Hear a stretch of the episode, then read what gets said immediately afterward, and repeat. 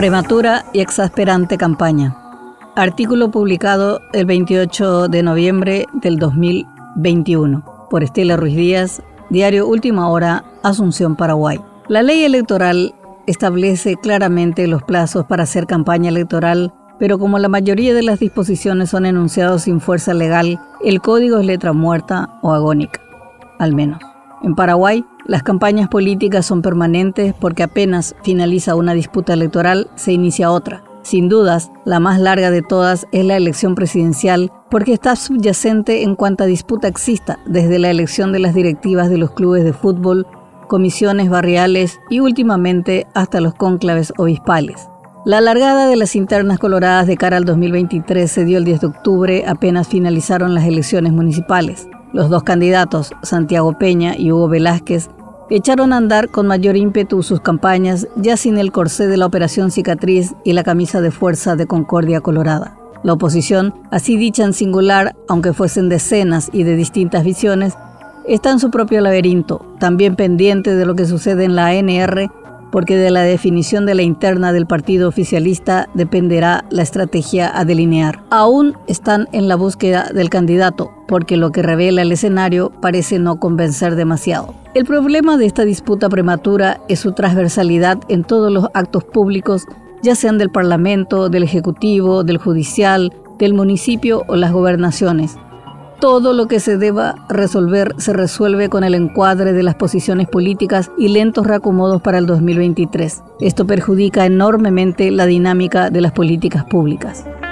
La verdadera disputa. Sin dudas, la interna colorada es la más visible porque es la interna del poder. Y por la historia electoral de los últimos 30 años, es casi un hecho que quien gane la primaria es el futuro presidente de la República. La única excepción fue el 2008. El estudio del presupuesto general de la Nación es un escenario donde se disputa esta interna, donde los intereses particularísimos de los legisladores afectan de manera criminal el interés general. El Fondo para la Educación fue el plató de esta disputa egoísta y cortoplacista, y una vez más fueron los diputados quienes ensuciaron las manos coartando el presupuesto para beneficiar el clientelismo.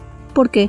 Es simple. Ellos responden solamente a sus regiones, tienen una mirada acotada del país, parcelada porque finalmente su banca depende de los votos de su departamento y de nadie más. Por eso, el Senado, más allá de sus equivocaciones, es el que enmienda generalmente los errores o abusos de la Cámara Baja. Su banca es nacional y eso les obliga a tener una mirada holística. Históricamente ha sido la Cámara más prudente, menos irracional y actualmente de la resistencia a la hegemonía cartista. Aún no es tiempo de los ampulosos discursos y las promesas mentirosas. Aún no es tiempo de prometer el combate a la corrupción o poner en primer lugar la educación y la salud o prometer trabajo y tierra para todos. Es la época del acopio de los operadores políticos y en ese trajín de idas y venidas los caudillos y líderes emergentes van tomando posiciones según sus particulares intereses. Así vemos que gobernadores que antes respondían al oficialismo hoy militan en honor colorado o senadores que ingresaron por la nómina cartista hoy han encontrado refugio en la cálida protección presidencial. Otros mantienen distancia de ambos bandos haciendo cálculos políticos.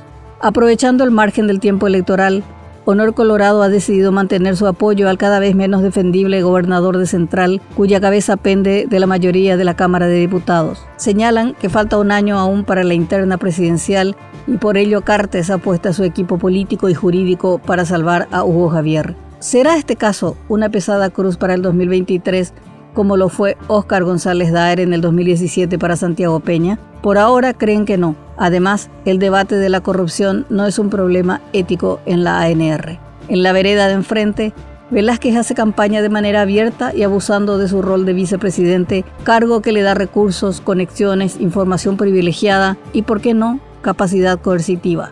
Todos los días postean sus redes sociales su frenética campaña de captación de caudillos regionales y casi siempre lo acompaña algún miembro del gabinete ministerial. El mensaje es claro, tenemos el poder, los recursos y son nuestros. En tanto, Honor Colorado Horacio Cartes hace lo mismo. Tiene la efectiva capacidad de la billetera interminable de su líder que le genera adhesiones no solo en la ANR, sino también en la oposición, en las élites económicas y judiciales.